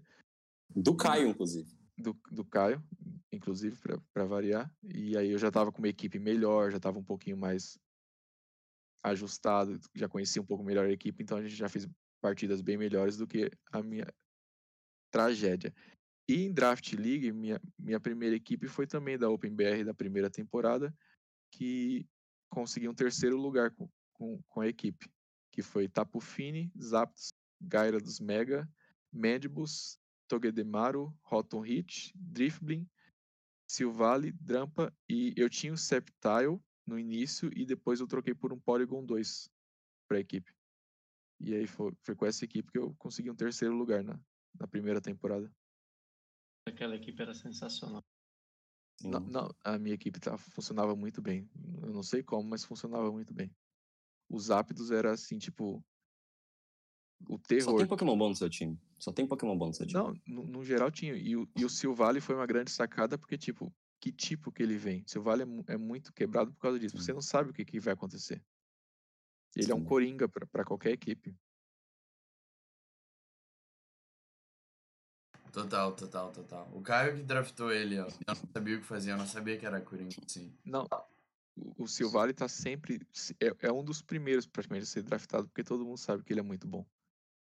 Quem, quem, quem já usou ele uma vez, vai atrás dele de novo, porque sabe que, que ele é muito bom. E ele... o pior, você vicia no Silvale. Isso sim, é um problema. Sim. Vicia, vicia mesmo. Mas ele, ele, ele tem aquela mesma coisa que o Genesect tem, não tem? De poder ser o golpe dele qualquer tipo, algo assim? Exatamente. Não é que é o golpe, é a tipagem dele também. A tipagem dele muda também. Ah, a tipagem dele muda, tipo Arceus, assim? Sim, exatamente. Sim, é igualzinho. É, Inclusive, se você pegar para ler a habilidade dele, é RKS, se você ler em inglês, é Arceus, Arceus para falar como se fosse Arceus. Exatamente. Eu não sabia disso. Não sabia. Nossa, que legal. E o Genesect, Sim. né? Só o move dele, não é o tipo que. É só, é só o, move é, é só o Tecnoblast. É. Ah, tá. Ah, então... é, a minha primeira pick desse draft até foi uh, com a ajuda do Caio, porque eu não sabia o que fazer. Foi o, o Mil, porque ele falou que era Nossa, um dos mais. É, é que o Mil é extremamente versátil. É, exatamente. Era essa palavra é muito bom. Que bom que você falou disso, aí agora eu vou poder falar da minha história do Mil. Conta aí, conta aí, pode contar. Uh, isso aí, cara. Uh, então, eu vou comentar dos três. Cara, eu, como muita gente, eu comecei jogando Smogon. E a primeira vez que eu tive contato com o Showdown, eu não fazia ideia do que eu tava fazendo. Então eu só botei um monte de pokémons, eu não sabia mexer em nada, eu cliquei um monte de botão até aceitar. E aí eu sempre, tipo, tinha qualquer tipo de pokémon no meu time, só... Toda vez que eu perdi uma partida, que no caso era todas as vezes, eu tirava um pokémon do meu time e copiava um pokémon do meu oponente. Muitos meses depois, eu, eu sei que eu terminei num time. Era, devia ser um, um Balanced, se não me engano, que tinha Cosmic Power, Flamethrower, é, Clefable, que aí, tipo, o time tava legal. Que, inclusive, foi a primeira vez que eu cheguei 1500 em qualquer leda na minha vida. Isso ficou muito marcado na minha cabeça, porque, na minha opinião, eu falava, caralho, mano, eu sou muito bom, 1500 em overused, que, que, a, que o, tipo, top o top 500 é tipo 1800, 1900. Então, na minha cabeça, era muito incrível. Agora, com o VGC, uh, ah, o primeiro time que eu usei foi um time que eu acho que eu peguei do Wolf, mas sem saber quem era o Wolf, que era um time de Salamense com Muck e era um time muito esquisito, era um time muito defensivo que tinha na época, porque na época permitia, os times serem muito defensivos. E eu achava incrível, mais que eu era péssimo. Mas o primeiro time que eu montei mesmo foi um time de é, Braver Garchomp, Garchomp Choice Scarf, que foi o time que eu joguei o MC, que inclusive eu enfrentei o Edu, por isso que eu tava falando que eu sabia as coisas. Uh, que era, tipo assim, o time, o, o time era um monte de gambiarra de coisas que até que funcionavam, porque eu passei, tipo, três semanas sem estudar, só tentando montar o time. Uh... É isso aí, Pokémon acima dos estudos. Bom. Não, é exato. E eu queria, eu não sabia, eu nunca tinha jogado um Pokémon presencialmente com mais do que sete pessoas, sei lá, na minha vida, porque eu sempre ganhei os torneios aqui da minha cidade, mas eu moro muito no interior. E a primeira vez que eu fui enfrentar uma coisa grande, eu falei, cara, eu quero chegar aí preparado E aí eu montei o time e eu, na época eu achava incrível, hoje eu acho ele ridículo. Agora, o primeiro time de draft que eu joguei na minha vida, eu não vou. Só se o Caio achar o documento lá da, da GBC, mas era um time de Charizard Y com um monte de Pokémon aleatório que eu falei, ó, oh, ele é legal, é bonitinho, vou usar.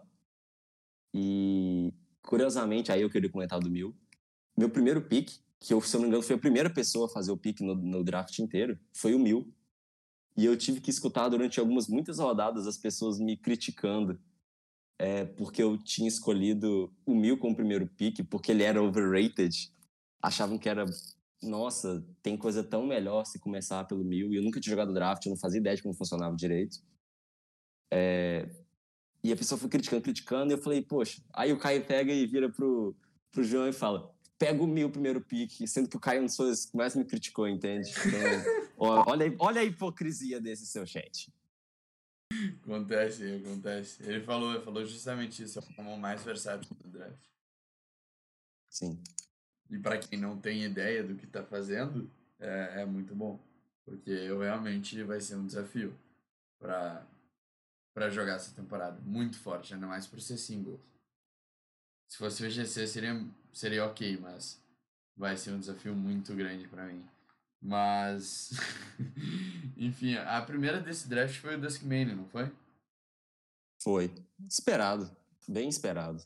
Eu não sabia que ele era tão bom em singles. Não sabia. Nossa. Nossa, ele é um dos melhores pokémons da história. Não, não é nem draft. dele faz fácil. Não é nem só draft, Edu. O Duskmane, ele sempre foi. Todo metagame que ele podia em singles, ele sempre foi absurdo. Não, Ainda mais agora que ele tem Mas Dragon por Dance. Por que, que ele é tão bom em singles assim? Tipo, porque no VG... Uh, a habilidade dele é muito forte, combina muito com a tipagem dele. E então, tipo, permite você rodar vários sets. E ele tem um book muito bom, a speed dele é útil para várias coisas. Um, a coverage dele é muito melhor do que parece. E ele tem uns setups muito ignorantes. Antigamente não tinha Dragon Dance, mas tinha Swords Dance, Agility, você conseguia... É, é um Pokémon muito fácil de funcionar, sabe? É, é, bem, é bem grotesco. Exatamente. Ainda mais em draft. Que os, porque, tipo, ele já é bom em Ubers, em que, o bicho, em que todos os Pokémons tecnicamente são roubados. E curiosamente, é... meu, meu primeiro adversário tem o Duskman. Então já Exato. tenho que me preparar para agora, isso. Agora imagina num torneio em que além dos pokémons roubados que já sofrem para jogar contra o Duskmane, ainda tem, você ainda tem um Vulabai, sabe? Então fica mais limitado ainda as respostas para ele. Exatamente. Ok, se você queria que banisse Duskmane, você tinha que ter falado, né? e... Exatamente, exatamente. Ah, isso é muito bom de... Também, o que eu gostei muito do, do draft de fazer, principalmente por ser singles, é isso é a diferença de pokémons que são muito bons em singles e não são bons em, em VGC. Principalmente Exatamente. Notei, e vice-versa. Exatamente, vice-versa. Uma coisa que eu notei no draft, eu queria perguntar para vocês, aí não tem muito quem exatamente responder. É, eu não vi muito Intimidate, não tem muito isso, né? Não é que não tem, normalmente até tem, mas com a mudança de algumas habilidades não tomam mais Intimidate, então o Intimidate foi nerfado. Mas Intimidate é sempre um, uma boa habilidade para você ter na sua equipe. Tanto que eu fui atrás do, do Incineroar, porque querendo ou não, Incineroar porque já é, é super útil, não importa se singles ou doubles, uhum. mas ter o Intimidate às vezes ajuda.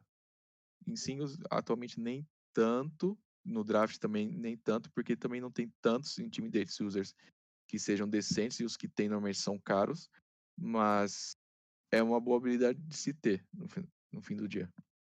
É, em é. singles não é tão importante, né? O, o Intimidate é muito mais importante em doubles. É, assim, é como o Elvis falou, é útil, é muito útil. Se você tiver, dependendo do matchup, se você tem um adversário que tem um time que tem o core ofensivo totalmente virado para o lado você ter um intimidate, pô, ajuda demais. É, mas assim, não é que. Não é. é tem, tem coisas muito mais importantes para você draftar. Por exemplo, Exato. é muito mais importante você ter é, pokémons que coloquem hazards no, no campo. É muito mais importante você ter pokémons que tirem hazards de campo. É, dependendo do seu estilo de jogo. É muito mais importante Isso eu estranhei. tenha... Oi? Eu não vou mentir pra vocês. Isso eu estranhei muito. Agora, adaptando do VGC pra singles. Porque tava no meio do draft e aí o Caio me chamou a atenção e falou: pô, não tem nenhum Pokémon que coloca nem tira hazards. Eu fiquei, tá, e daí? Aí eu me liguei que era singles. E É, os é, itens isso. também muda muita coisa dos dois formatos. Tipo, tem a, aquela, acho que é Botas o nome, né? Heavy Duty Boots, alguma coisa assim. Exato, exato. Uhum. Que eu nunca tinha visto esse item. Nunca. Mesmo, assim. É porque pro VGC, literalmente, você não vai utilizar isso. Não faz sentido nenhum utilizar. É, exato. Eu Nunca, eu quase nunca vi. Não vou dizer que nunca vi. Até porque hoje o Gigantamax do Dreadnought, se eu não me engano, coloca. Uh, e o do Copperajah também. Mas nunca, quase nunca vi uma pessoa pegar e botar um Stealth Rock em VGC. Não, não, não tem. E, é, Não. Mas em doubles costuma. Em doubles overused. Isso, Ah, é? é, exatamente. Que Doubles que- overuse, Sim. que, é, que é 6 contra 6, então a- a- até cabe você colocar Stealth Rocks em campo, colocar Spikes, é, enfim. Mas pro VGC n- não faz sentido. É, é muito pouco tempo. Você perde um turno e, e provavelmente você perde um Pokémon pra isso. é, exato. Mas assim, Sabia como o disso, Caio né? falou, Tem mais trocas em 6 contra 6. O, o switch in and out é, é- é mais constante do que no VGC. Então faz sentido você ter Stealth Rocks. Sim, entendi. Mas, bom, agora vocês já falaram de hazards, eu queria que vocês falassem um pouco mais o que que, para uma pessoa, por exemplo, né, acho que nem comentei isso com, com o Caio antes de buildar e nem com mais ninguém, porque, primeiro que, por não estar no momento bom, pessoal, eu não li muito as regras, eu nem sabia da pontuação, até o Caio chamar atenção para isso, mas ah, se eu tivesse agora, ah, vamos supor, tá, me diverti bastante na season e agora eu ou, sei lá, qualquer pessoa que nunca jogou uma liga de draft vai montar um time de draft agora. O que, que vocês consideram as três coisas mais importantes? Eu sei que Hazards provavelmente vai estar nessa resposta, mas tirando Hazards, assim, quais são as três coisas mais importantes? E aí vamos inverter a ordem, começando pelo Kids, Elvis e Edu depois. As três coisas. Ok. é, tipo, você quer que cada um fala três ou um fala, ca- fala uma? Eu não. Se, se tiver nove, é bom pro pessoal ouvir, mas Tá. considera mais ah, assim. Fala Eu- suas eu três vou- hits, fala suas três. Tá bom. Ah, eu acho que a primeira coisa que tem que ter, se não tiver, o seu time, na minha opinião, é automaticamente ruim, é sinergia entre os picks. Ah, eu já joguei drafts em que eu saí pegando um monte de Pokémon que eu achava roubado e eles simplesmente não funcionavam juntos. E os combos pareciam maravilhosos e não, os Pokémons não funcionavam juntos, não tem outro jeito de falar. E além disso, a segunda coisa que eu acho muito importante em draft é versatilidade, porque não, não adianta você ter Pokémons muito poderosos que sempre vão ter que fazer a mesma coisa. E aí pode até parecer um pouco de hipocrisia se você olhar um pouco o meu time, mas é fazer o quê? Em que Pokémons com muita versatilidade, eles são muito bons em draft, porque é difícil de prever um Mil, é difícil de prever um Jirachi, um... Qual é o nome do outro? De um... Um Hydreigon, de certa forma. Um... Ah, o Como-ou, por exemplo. Até o Duskmane. Então, tem essa diferença. Uma coisa que você não comentou é se é singles ou doubles. Então, eu tô falando pensando nos dois. Ok? Não, não, faz sentido, é. Eu vi o Caio comentou aqui também. Olha, Sim. de singles, acho que é, é mais tranquilo, porque VGC eu até tenho uma certa. Não, é porque draft de doubles não parece tanto com VGC. Ah, é? Porque a gente joga. os- a regra de doubles parece muito mais com doubles overused. Eu já joguei doubles overused antes, e aí eu, eu consigo sentir que é muito mais parecido. E agora, a terceira coisa que eu acho mais importante na hora de montar um time é você ter noção do equilíbrio do poder do seu time. Ahn, alguns de nós têm por experiência própria o que acontece quando você torra todos os seus pontos em seis pokémons muito fortes e aí os outros sete são muito ruins ou muito inferiores e chega numa situação em que olha, eu posso usar os outros sete. É só que é, não é, é, é tão pior usar esses outros sete que eu vou sempre empreender esses seis. E isso simplesmente fica muito previsível e os oponentes começam a. Por exemplo, eu já tive partidas em que eu vi que a pessoa tinha um time muito desbalanceado, eu só me preparei para metade da frente do time dele. Ele veio com metade da frente, eu derrotei. Entende? E você precisa de um time em que seu oponente olhe para o seu time e fale: socorro, eu não sei o que ele vai fazer. Sim. Entende? Essas são as três, na minha opinião. É, eu acho que o fator surpresa é muito bom. Uh, especialmente é melhor de um, né? Tipo, a todas as batalhas no. Sim, exato. Ah, costuma. A maioria dos drafts que eu joguei era melhor de um. Sim. É, não, fator surpresa é melhor de um, não adianta. É. É, é o. É, é porque não, não é nem só fator surpresa. É o fator surpresa pensando que você tá montando uma counter team contra uma counter team. Uhum. É bem isso mesmo. E, bom, passando pro, pro Elvis, então, Elvis, as três coisas mais importantes, considerando singles nessa pergunta. Tá, considerando singles, uh, primeiro de tudo, é a sinergia da equipe mesmo. Porque você precisa ter uma equipe que consiga co cobrir as suas próprias fraquezas. Isso, isso para qualquer equipe, no geral. Se você tem algo, uma equipe que tem exatamente um, um, um lado muito forte, mas que um não consiga ajudar, um Pokémon não consiga ajudar o outro, você não, não, não vai conseguir ir muito longe na, na competição, no geral. Então, você tem uma, uma equipe um, que se ajude, no geral.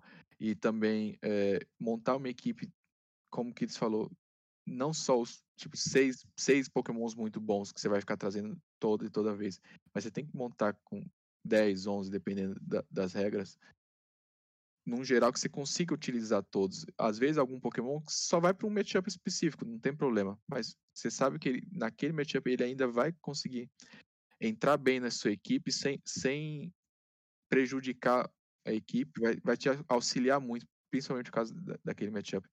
Então a sinergia da equipe, você saber que sua equipe funciona muito bem, que um cobre o outro, que um ajuda o outro, dá diversidade que pode trazer um elemento surpresa a, a qualquer momento, e isso é muito, muito importante na, na hora de você montar uma equipe para singles. Assim, você, você saber que você consegue trazer diferentes coisas com, com os mesmos pokémons ou, ou com algum específico que você pegou para algum matchup específico. Então, esse é um, é um dos primeiros pontos. O segundo é, assim, tenta, tenta usar o que você gosta também. Porque às vezes você pega algum Pokémon que você gosta, tenta trabalhar nele, assim, sabe? É, não necessariamente o seu favorito, mas algum Pokémon que você sabe que tem potencial. Igual se você conseguir trabalhar em cima dele, acho que é, é bastante importante também. Porque você consegue, para trazer essa diversidade que eu gosto em drafts, é exatamente isso.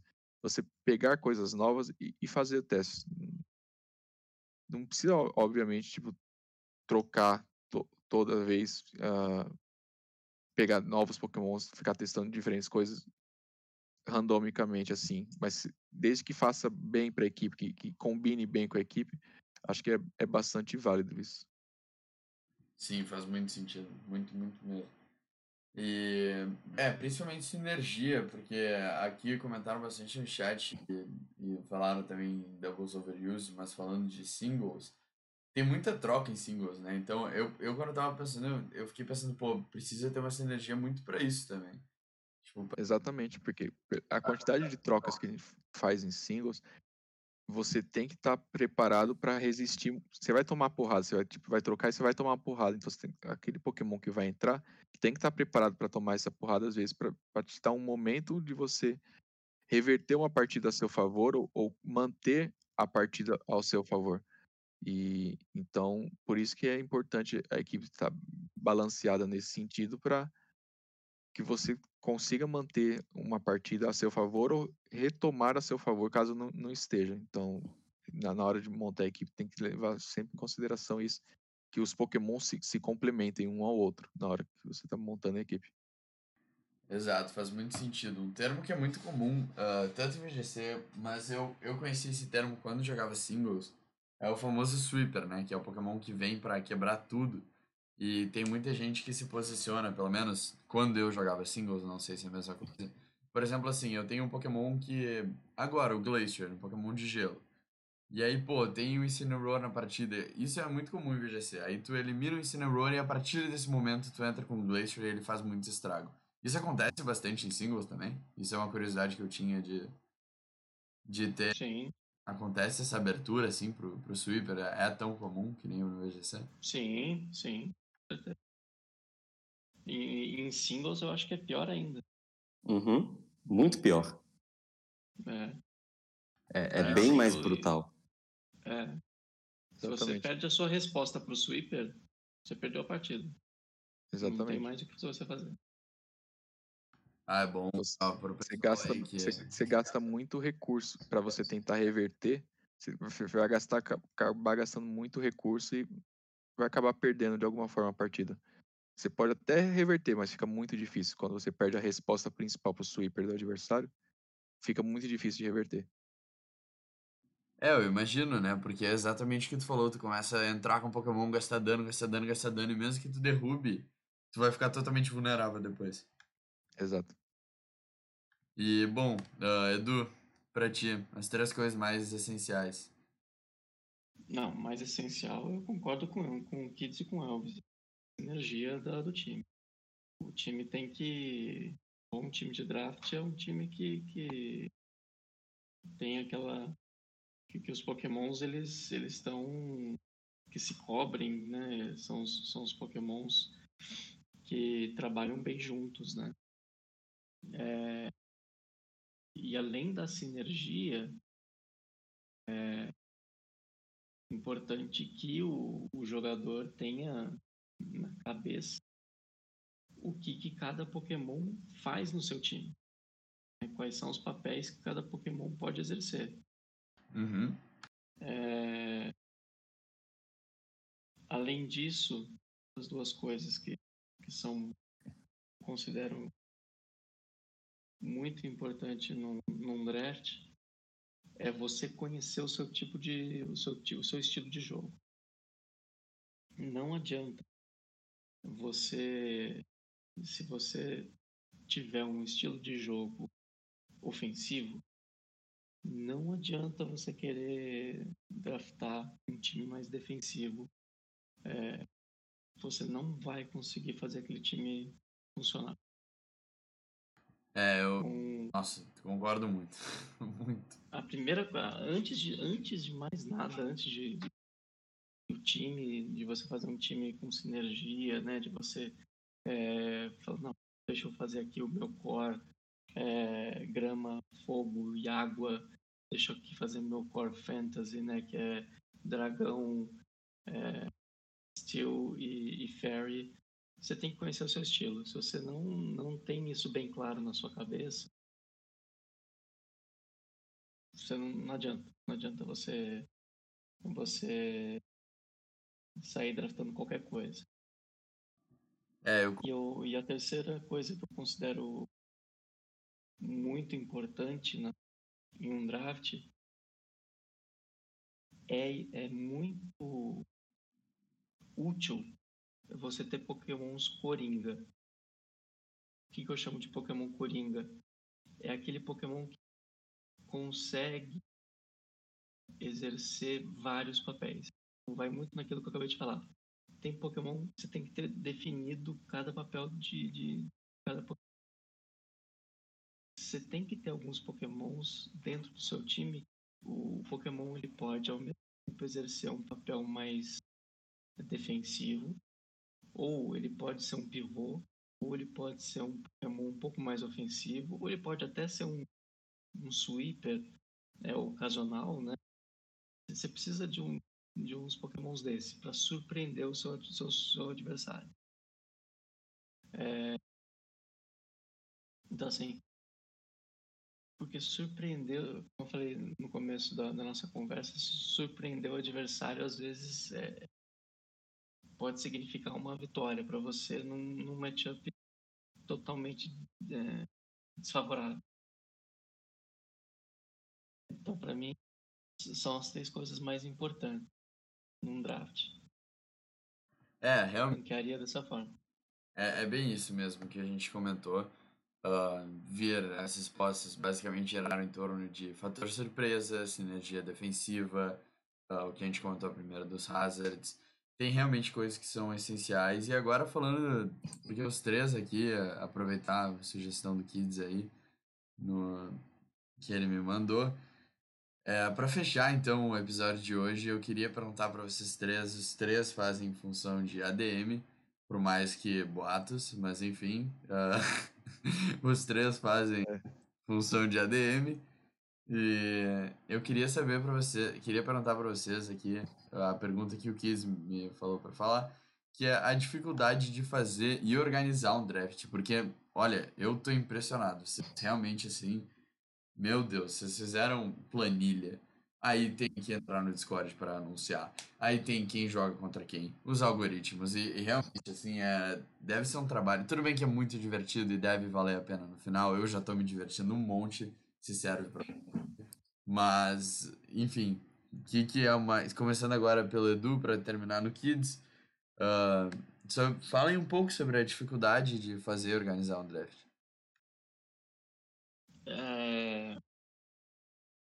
Cara, para mim isso é um prazer, sabe?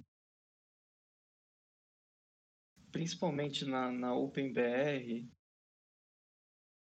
pelo fato de, gente, de nós sermos, é, que eu, eu, eu, gosto de falar, a gente não é só um, um, grupo, um grupo de WhatsApp que, que, que faz torneio, né? A gente conversa sobre os mais variados assuntos do nosso grupo, né? Mais um grupo de amigos do que um grupo de de só de só para fazer uma liga draft. Uhum. Então a dificuldade para fazer o torneio é realmente assim tempo que que ele consome. É, você precisa sim dedicar um tempo para pensar nas tias, né? Pensar, pô, todo, todo antes de, de toda a temporada você precisa, a gente se reúne algumas noites para para rever as tias, ó, vamos o que a gente vai fazer aqui, como é que a gente vai, como é que vai ser o formato, é, pensar o formato é, é algo que é, não, não é um negócio que sai em uma, duas horas, né? É como o Kitts falou, a gente não, não, não, importa as coisas das outras ligas, a gente faz as nossas. Uhum. Sim. E, então, assim, a dificuldade vem aí, é, é dedicar isso, por exemplo, no meu sou casado, filho, então coitada, minha esposa tem que que que dividir, além de trabalho, né, de tudo, ainda tem que dividir mais um pouco do tempo. Então, é, sei bem, sei bem como é, é, é. É, então, coitada. Por isso que a gente tem que, que admirar essa, as pessoas que estão do nosso lado. Então, é...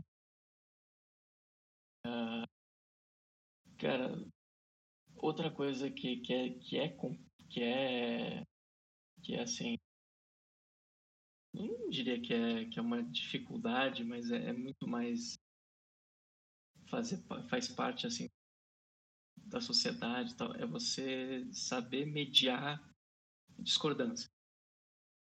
Porque assim a galera assim, quando você quando você abre as coisas para discussão no, no, no, grupo você tá com, com opiniões diferentes sobre os, sobre os mesmos assuntos.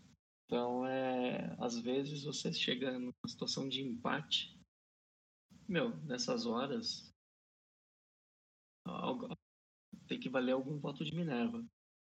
E o voto de Minerva é, é do cara que está organizando, pô. Não tem, não tem. Nessas horas é, é isso. É do 50% mais um. É o 50% Então, assim, dificuldade é você organizar aí os, as expectativas, é, vontades é, no, da galera, né? E no caso da, da OpenBR, é, é uma galera que cresce a cada temporada. É, então, assim, eu acho que essas são as principais dificuldades, mas eu, eu digo que é, que é tudo muito para. Assim, eu faço tudo com muito prazer, sabe? A gente não ganha a gente não faz nada por dinheiro aqui, a gente faz só por diversão. É, isso, no, nosso grupo nasceu assim, continua assim. É, a gente não tem nenhum, nenhuma vontade de, de monetizar nada. A gente já até teve uma vez, eu acho que acho que uma sugestão de ah, vamos ter aqui para rolar uma premiação, era um negócio que não era nem de, de cada um dá um dinheiro, mas era um negócio de site. Cara, não rolou, mas a liga continuou tão boa quanto, entendeu? Então, é, eu acho que as dificuldades são essas, é o tempo mesmo, né? Se você precisa dedicar, você precisa ver os replays, né? É, essa temporada a gente não vai fazer o MVP, não vai ficar contabilizando KO de, de, de Pokémon, mas normalmente a gente faz isso, né? Uh, isso toma um tempo absurdo. Nossa, absurdo. só imagino, só imagino. Pô, Edu, é... tem que explicar Oi. que a gente fazia a liga no 3DS, então a gente tinha que assistir a mesma partida em média três vezes. É, nossa. Nossa, e quando, e quando alguém ainda infringia uma, um, uma regra a gente não simplesmente dava, a gente não a gente tem por, por cultura não simplesmente dá o, o WO. A gente olha, os três ADMs vão lá, olham, é, não, assistem, olha, né? assist, assistem, assistem, a partida de novo, uma, duas vezes se for necessário. Para ver se realmente aquela, aquela quebra de regra importou no resultado da partida. Então, é, é, é isso. Acho que é isso. Não, não quero me alongar muito. Tranquilo. É, Passo a palavra. Não tem problema nenhum. Elvis, para ti. Tá. Uh, maior dificuldade, assim, vamos dizer, começar pelas dificuldades, depois a gente falar da, das partes boas, é mais você a, ajustar o seu tempo para manter tudo organizadinho mesmo. Porque a gente vê assim, do jeito que tá agora, mas normalmente a gente começa a preparar uma temporada dois meses antes. Tipo, óbvio que a gente não fica todo dia falando disso, mas dois meses Sim. antes de uma temporada a gente já tá preparando ela, começando algumas coisinhas, algumas discussões. E aí, conforme vai chegando mais próximo, a gente vai intensificando isso para tá tudo pronto. Então, não é tipo em uma semana a gente começa, faz tudo e, e pronto, aí galera, a gente começa bem antes. Então, tipo, a gente tá aqui começando a oitava temporada, mas agora em fevereiro. Quando chegar em maio, a gente já vai estar tá pensando na nona temporada. Tipo, a gente vai estar tá jogando essa, mas já pensando na próxima. Já tentando ver como é que vai ser a próxima. Então, é, é, é, mais o gerenciamento de tempo é uma dificuldade porque tipo a gente tem que tentar conciliar a agenda de todo mundo para poder discutir isso nem sempre é simples de, de fazer. Então, é mais a questão de gerenciamento de tempo, eu acho que é a maior dificuldade no geral que a gente tem. E também gerenciamento de conflitos, assim, quando ocorre é, em questão de, de, de, jogos, de alguma quebra de regra, que a gente tem que parar rapidinho e, e olhar os três e, e decidir rápido, para porque o, o torneio tem que seguir, não pode ficar esperando muito. Então, é isso. Mas a, a parte boa é porque, tipo, é, é, prazeroso fazer isso. A gente faz isso porque a gente realmente gosta. É, não, não, a gente não quer nada em troca, a gente faz isso porque a gente realmente gosta de fazer. É, é bacana você ver tudo isso, ver a galera se divertindo e tal. No final do dia, é, é, é isso. É, é, o prazer de fazer, organizar um tor torneio assim no geral. Não, não só uh, as draft leagues, mas a gente sempre tem algum torneio em andamento no grupo Tipo, acaba, acaba a temporada, a gente tem pelo menos um, um torneio, pelo menos um torneio até iniciar a próxima temporada, um torneio de um formato diferente que sempre um de nós acaba organizando, quando não, um de nós a gente pede para alguém do grupo organizar também para Uhum. enquanto a gente já começa a preparação de, da outra temporada, então no fim das contas, a, a parte do, do ver todo mundo se divertindo e tal é, é, é o mais gratificante. Então, o que faz valer a pena organizar uma competição. Ah, isso é muito legal. E é, isso lembra muito o papo do quarto episódio, que foi com os teus, porque eles falaram exatamente isso. O melhor é chegar no dia, tá todo mundo muito cansado e, e feliz. Chegar todo mundo feliz, que era muito gratificante. E sobre os Exato. conflitos, pelo que eu fiquei sabendo, é só xingar o Kids que o grupo se une também, né? Isso, isso aí. Por tendo, incrível que pareça, sim. se tiver tendo alguma confusão, a gente começa a falar mal do Kids e tudo se resolve. Ou isso já isso é é baseado em fatos reais, não é? É. Exato. Pior que é. Kids. É. E- Essa é a minha, essa é a minha deixa pra começar a falar? é, pode ir lá. Parte mais Ok. difícil. aí. Ahn, ah, eu vou abordar par- boa parte do que eles falaram, mas com uma outra, um pouco mais de perspectiva, de tipo. é, organizar uma liga de draft é, parece muito tranquilo quando você pensa na teoria, mas na prática é, não é tão simples, porque acaba ficando muito maçante para quem organiza. E às vezes acontece muito de muita cobrança de quem não está organizando. E eu digo isso porque eu não só o PBR, eu joguei outros torneios, e eu vejo como que eu já teve torneio que eu organizei a planilha sozinho, e eu senti quão pesado era de tipo, eu tenho que gerenciar tudo e toda hora. Tanto que por isso que a gente tenta cada temporada tornar a planilha mais automática para facilitar a nossa vida. Ah, e tem toda aquela pressão de, por exemplo, você não pode errar, porque os seus erros como organizador é, vão influenciar a experiência das pessoas. O Caio pediu para eu falar, eu vou falar então. Um grande exemplo disso foi quando eu, eu esqueci de atualizar uma troca que eu fiz. Eu, eu fiz a troca, não sei o que eu estava fazendo na minha vida naquele dia, mas eu não atualizei a minha troca. E o Caio montou o time naquele dia contra mim. E no dia seguinte, eu ou dois dias depois, eu fiz, eu lembrei e atualizei. Quando eu atualizei, o Caio já tinha montado o time. Quando a gente foi jogar, eu tava usando o Pokémon que eu tinha trocado e o Caio ficou, que história é essa? E a culpa foi 100% minha, sabe? Eu atrapalhei a experiência dele. E... Então tem uma certa responsabilidade, porque você não pode fazer de qualquer jeito. Se fizer de qualquer jeito, vai ficar ruim. Sim, Entendeu? Sim. E você também tem que tomar sempre cuidado, porque normalmente grupos de draft, eles vêm acompanhados de pelo menos um chat onde essas pessoas interagem.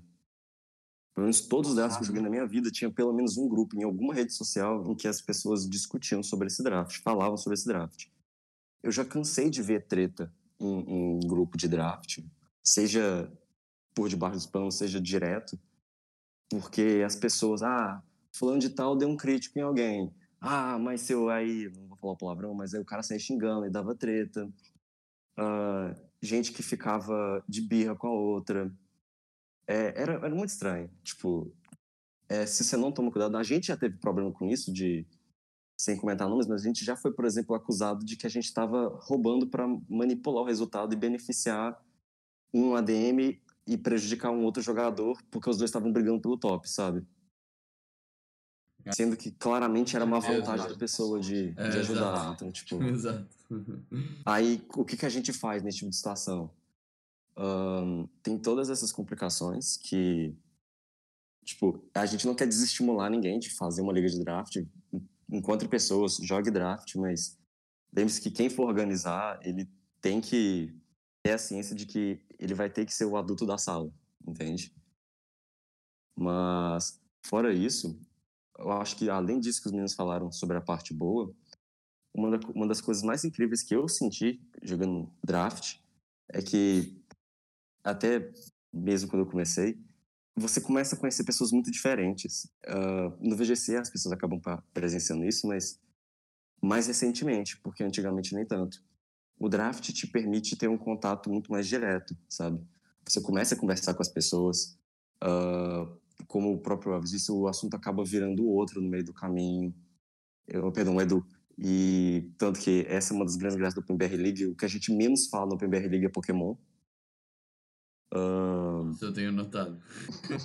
muito Sim. bom. Muito bom. Eu amei isso, mas muito engraçado. Sim. E, e o mais legal disso tudo é que, como o draft, diferente de um VGC em que nossa, é o quinto Tornogre que eu vou enfrentar no torneio da Kiriali hoje. Entende? Ao invés de ser isso, cada partida é tem uma história e isso vai gerando lembrança para as pessoas. Um, um, sei lá, um exemplo disso é o, acho que o Caio até comentou no chat também, são as lendárias partidas da minha Milotic jogando a favor do Caio, sendo que ela era minha. E isso gera história, isso gera memes. Me contou Por exemplo, o, o, o, clássico meme do Raul que pega Vaporeon, a 80% dos drafts que ele jogou na vida dele, ele pega Vaporeon. Eu acho que em todos. Vai, vai. Eu não, não lembro de nenhum que ele não tenha. Eu, eu, acho, eu acho que ele não pegou em algum draft que ele foi snipado. Mas, tipo. É, teve um que eu peguei. É, então. Ele vai gerando história, vai gerando essa proximidade. A essa comunidade. Do... Isso, essa comunidade que a gente tem hoje nunca teria nascido se não tivesse tido todos esses momentos de draft juntos, sabe? E isso é fantástico. Sim, total. Tipo, o Victor tá falando de mim jogando contra 3 e 4 turnover hoje. É, não, é realmente eu, uh, eu achei sensacional ter entrado pra Open, foi um convite incrível, assim. E eu que, de novo, né, não tava num momento muito bom, me ajudou bastante a parte do draft de ter todo mundo dando risada e zoando kids e zoando pina. E era uma coisa que quando eu fazia live eu não entendia. Tipo, eu já cheguei a me desculpar pro Kids pelas pessoas estarem zoando ele na minha live. e isso é verdade, hein? E ó, o Marcelo pra, agora nos deu uma raid aqui com cinco pessoas. E Marcelo, grande amigo meu, hoje fez a primeira live dele. Já deixei o follow lá, um grande, um dos grandes aí Chegou a Kiriali. Agora stream. Que estava falando de você, hein? É, Kiri, a gente estava falando da, da Liga VGC São Paulo. Mas, bom, pessoal, uh, queria agradecer pela presença de vocês. E maior, o Caio falou: maior erro que alguém pode cometer é se desculpar com o Kids por estarem zoando ele. Foi. Eu, isso, eu... Enquanto não ofender, para mim tá tranquilo, gente, tem problema não. E, pois é, e, eu, e o Pina também tinha, ficou Pina lixo na minha live, acho que até tem ainda se botar. E eu também não. não... Essa é uma história para outro dia. É, mas, bom, queria agradecer vocês três por terem vindo e é, pedir desculpa aí pro pessoal que a gente ficou duas semanas uh, off, mas semana que vem já estamos de volta e foi muito, muito bom conversar com vocês. Eu estou muito ansioso para esse draft que começa semana que vem e para começar a perder já, né? E mas perder com estilo, porque eu tenho Dragonite, então nada mais importa. Mas nunca se sabe, João. Surpresas acontecem nos drafts, viu? É, ah, a gente já acontece muito é, surpresas. A gente nunca sabe o que vai acontecer. Literalmente. É, exatamente. Eu quero só ver. Mas é isso, a gente vai ficando por aqui. Esse foi mais um episódio da Taverna Dragonite. E agora, assim que acabar, eu já edito, já posto no Anchor e vai estar disponível em todas as plataformas que o Anchor distribui. E a gente vai ficando por aqui, pessoal. Valeu!